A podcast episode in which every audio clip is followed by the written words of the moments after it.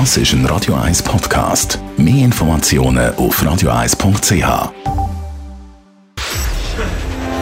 Shortlist. Namen, wo Schlagzeilen machen. Diskutiert von Mark Jäcki und dem persönlichen Verleger Matthias Ackeret. Jetzt auf Radio 1. Präsentiert von der IH Keller AG. Ihre Skoda-Partner. Jetzt mit dem vollelektrischen Skoda Enyaq. ihkellerag.ch Skoda. Simply clever. Willkommen zu der Sendung. Heute reden wir über die Namen. Jean-Remy von Matt, der berühmteste Weber im deutschsprachigen Raum, hat eine Uhr kreiert, die die Lebenszeit abzählt. Marco Chiesa, der Präsident von der SVP, kann im Hinblick auf die Wahlen entspannt zurücklehnen. Gemäss letzten Umfragen legt Volkspartei kräftig zu. Und Mauro Tuena, der Präsident der Sicherheitspolitischen Kommission vom Nationalrat, will Hamas als Terrororganisation einstufen es gibt eigentlich gar nichts darüber zu diskutieren, über die Hamas. Es ist ganz klar eine Terrororganisation. Ich weiß nicht, was sich da die Schweiz so schwer tut damit. Ja, also es wird der Neutralitätsbegriff schon ein bisschen strapaziert. Natürlich, das sind Terroristen und das sind grauenhafte Terroristen. Und es hat doch nichts mit Neutralität nein, oder nichts zu tun? Nein, nein, aber es gibt natürlich schon Kräfte, die sich jetzt wieder ein bisschen sperren, oder, die palästinenserfreundlich sind, die sagen, man soll das nicht machen. Aber ich glaube, es ist schon richtig, dass man das so macht, wie der Tuena will. Und es deckt auf, was gewisse Kreise Reisen, wo die ja gehöfelt haben, zum Teil sogar ins Bundeshaus eingeladen haben, Geri Müller, glaube äh, von Baden, wo die ins Bundeshaus haben, was, wie die sich getäuscht haben, ich wollte denen nicht äh, böse Absichten unterstellen, aber wie die sich massiv getäuscht haben und jetzt gibt es eigentlich nur noch eins, sich entschuldigen, für dass man es falsch sieht und die Organisation als Terrororganisation einstufen. Ja, es ist schon interessant, wie es läuft, oder? Es tun sich alle ein bisschen schwer, sich zu entschuldigen oder zu sagen, wir haben dort irgendwas falsch eingeschätzt, aber schlussendlich ich, habe gelesen, dass Alain Berset, der Bundespräsident, findet es auch eine Terrororganisation. Ist eigentlich alle? Auch, ja, alle finden es. Und beim Berset ist ja noch interessant, der ist ja auch bei der Ukraine-Frage, ist er eigentlich mehr auf SVP-Kurs in Sachen Neutralität. Und da hat er jetzt auch die Meinung, und ich kann mir schon vorstellen, dass sich das relativ schnell durchsetzen will haben natürlich jetzt alle Angst. Es ist vor der Wahlen und, und, sie möchten natürlich nicht, dass das ein großes Wahlkampfthema wird. Es ist, es ist extrem geworden. Genau, die, die, es ist ja schon auf 20 Minuten heute Morgen gekommen und überall, dass im Prinzip jetzt nochmal einen Rückenwind gibt für die SVP aufgrund von diesen Anschlägen, Terroranschlägen in Israel. Und da sind wir vielleicht beim nächsten Namen. Marco Chiesa, der Präsident von der SVP, der wirklich entspannt zurücklehnen kann. Im Moment läuft alles leider muss man sagen, äh, von, von der Weltgeschehnis her, es wäre schöner, es wäre ein bisschen mehr Frieden auf dieser Welt, läuft alles eigentlich für die SVP. Ja, es läuft vieles für die SVP, aber es ist natürlich immer schon, gewählt wird erst immer am Wahltag, oder? Und, und wenn natürlich die Prognosen sind auch verführerisch, vielleicht denken haben viele Leute, ja gut, jetzt können wir nicht stimmen, man hat ja eh schon gewonnen. Also äh, am Schluss zählt natürlich gleich das Resultat, das man hat. Aber der Trend ist ja schon richtig SVP. Und ich finde eigentlich da noch eine interessante Entwicklung. Also in Zürich reden wir ja immer noch Diversität und äh, Gender und äh, Nachhaltigkeit. Das sind ja die grossen Themen. Die ganze grünen Wellen, jetzt die Parkplätze, die irgendwie abbauen werden, die Velostreifen, die abbauen werden. Und auf der anderen Seite ist eigentlich ein Volksempfinden, wenn man jetzt diese Umfragen will, äh, äh, Rechnung äh, tragen ist schon an einem anderen Ort. Oder? Die beschäftigen sich mit ganz anderen Problemen. Die Krankenkasse ist sicher eins, die Prämien, oder? Hat sicher noch mal einen Schock gegeben. Ja, all die Krisenhärte auf die, der ganzen Welt, Krise, das macht den Leuten ja, Angst. Das macht den Leuten natürlich Angst. Es wird auch alles teurer, oder? Ich meine, der Nahostkonflikt hat auch wirtschaftliche Konsequenzen. Das Erdöl, das Benzin, wird, ja. ja. natürlich, das ist ein bisschen die DNA von unserem Leben. Also das wird alles teurer. Man hat Angst um den Job, das kommt jetzt auch dazu. Und natürlich ein ganz großes Thema, wo in dem Wahlkampf verschwiegen worden ist. Das ist äh, die Migration, oder? Und, und das hat man gesehen in Deutschland letzte Woche, das war auch das Entscheidende. Gewesen.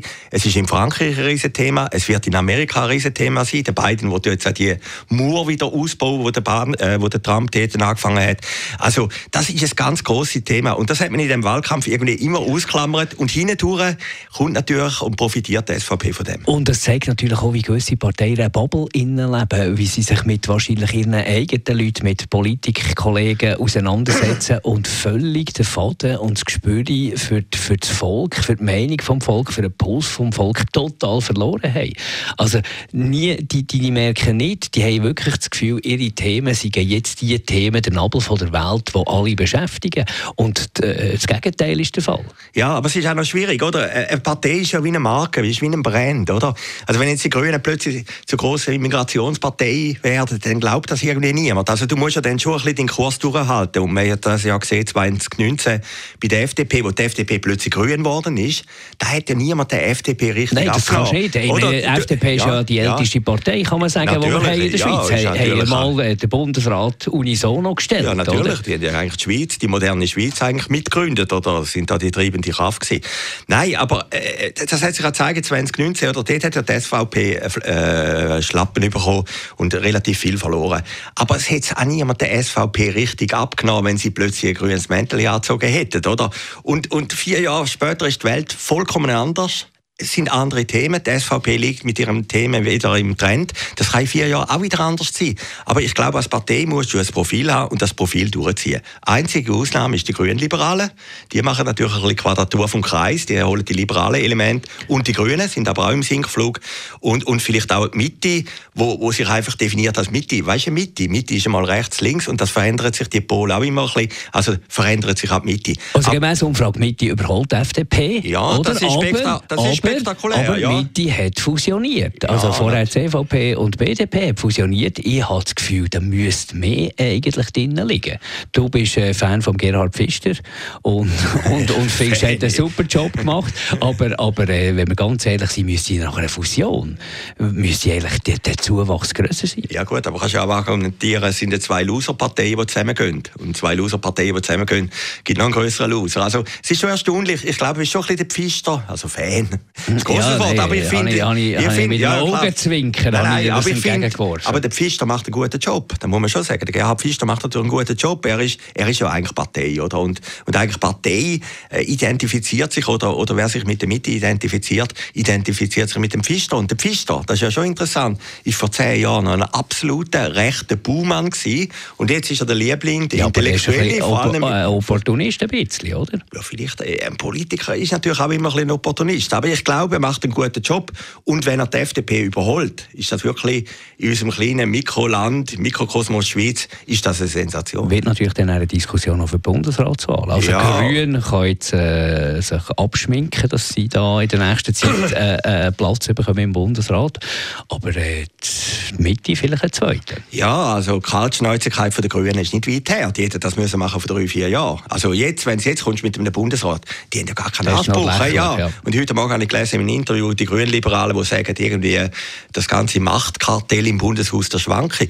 Nein, im Moment überhaupt nicht. Wie im Prinzip sind ja gerade Grünliberale und Grüne sind höchstwahrscheinlich jetzt die eben Wahltag ist Zahltag äh, sind alle Verlierer von diesen Wahlen, oder? Also im Moment musst du als Grüne keine Machtansprüche stellen, außer für die Stadt Zürich. Aber auf nationaler Ebene ist das Thema im Moment auch. Und interessant ist ja, dass die beiden Polparteien, die SVP und die SP, dass die echt beide zulegen.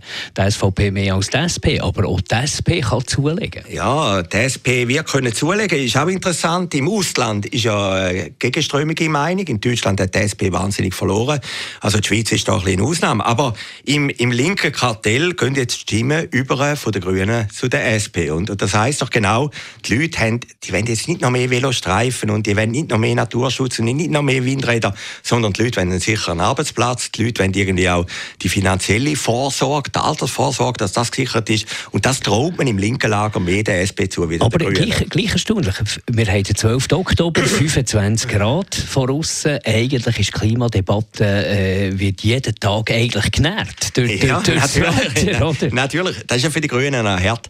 Auf der anderen Seite muss man ja sagen, man findet ja den Herbst auch nicht bedrohlich. Es finden sie alle super, dass es so lange schön ist, dass man kann, bei gestern draußen gucken im Niederdorf bis irgendeinem Morgen um halb elf, ja, elf, ja, um halb elf. Ja, aber das ist so ja. ein eine Luxus, eine Luxusgeschichte, eine gewisse, mit einer gewissen Dekadenz. Natürlich, aber, eine gewisse Dekadenz. Äh, es ist nicht normal am 25, äh, am 12. Oktober 25 Grad. Ja, das hat schon mal gegeben, 2001. Ja, genau, nein, nein, aber, aber gleich man empfindet es nicht als bedrohlich. Ich meine, im Sommer, wenn es immer warm ist, 35 Grad, dann sagst du, da stimmt etwas nicht, oder? Es kann nicht so warm sein und nicht so heiß, oder? Aber jetzt empfindest du das irgendwie noch als angenehm. Also das ist eigentlich schon ein das Problem der Grünen, dass sie das nicht können ummünzen in ihr politisches Programm. Gehen wir noch zum Jean-Rémy Matt. Das ist der berühmteste Werbe im deutschsprachigen Raum, in Zürich aufgewachsen, glaube ich, und er auf Deutschland ausgewandert und dort eigentlich eine Tellerwäscherkarriere gemacht. Jetzt hat er eine Uhr kreiert, die die Lebenszeit abzählt.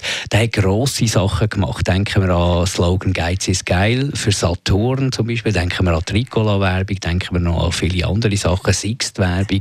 Hervorragende Werbungen haben die gemacht, die Jungformate in Deutschland, was ja einen Ableger oder hier bei uns im Quartier gibt. Aber jetzt mit dieser Uhr muss ich sagen, äh, da ist jetzt also ein bisschen viel Brimborium um, um eigentlich eine relativ schwache Idee. Ja, aber ich muss jetzt ich bin ja gestern an dieser Veranstaltung im Café Voltaire ist da gestern Abend. Der Jean-Rémy Format ist natürlich schon äh, der berühmteste Werber von der Schweiz und wenn nicht sogar im deutschsprachigen Raum. Er ist in, de, in Zürich aufgewachsen, sein Vater hat Buchhandlung gehabt, im Zentral unten, die katholische Buchhandlung mit seinem Bruder Dominik. Und er hat Matur ist er durchgefallen, hat keinen Job gefunden, Militär ist er ausgemustert worden. Also absoluter Loser in der Schweiz, ist dann übergegangen auf Deutschland erfolgreichste Werbeagent. Das ist eine unglaubliche Geschichte, ein charismatischer Typ, oder?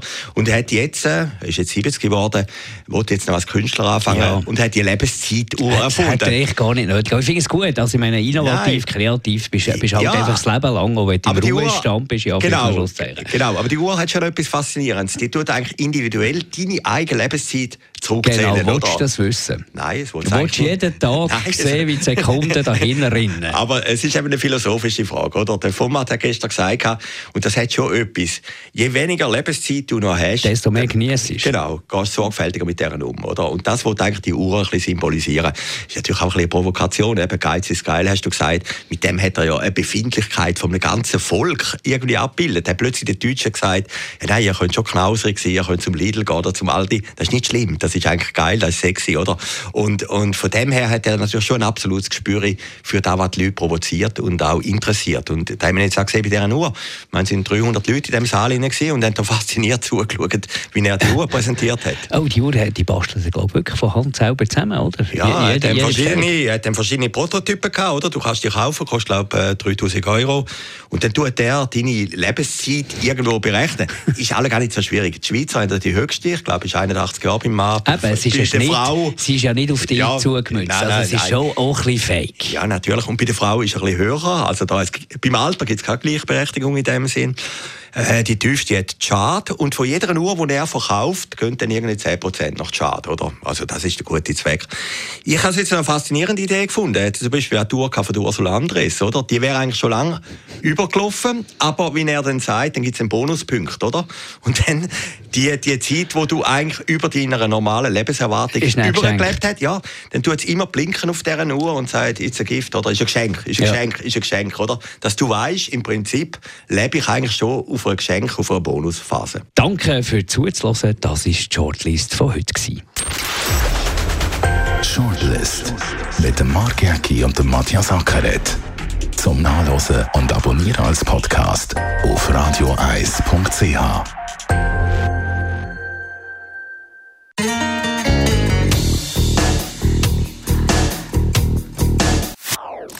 Das ist ein Radio 1 Podcast. Mehr Informationen auf radioeis.ch.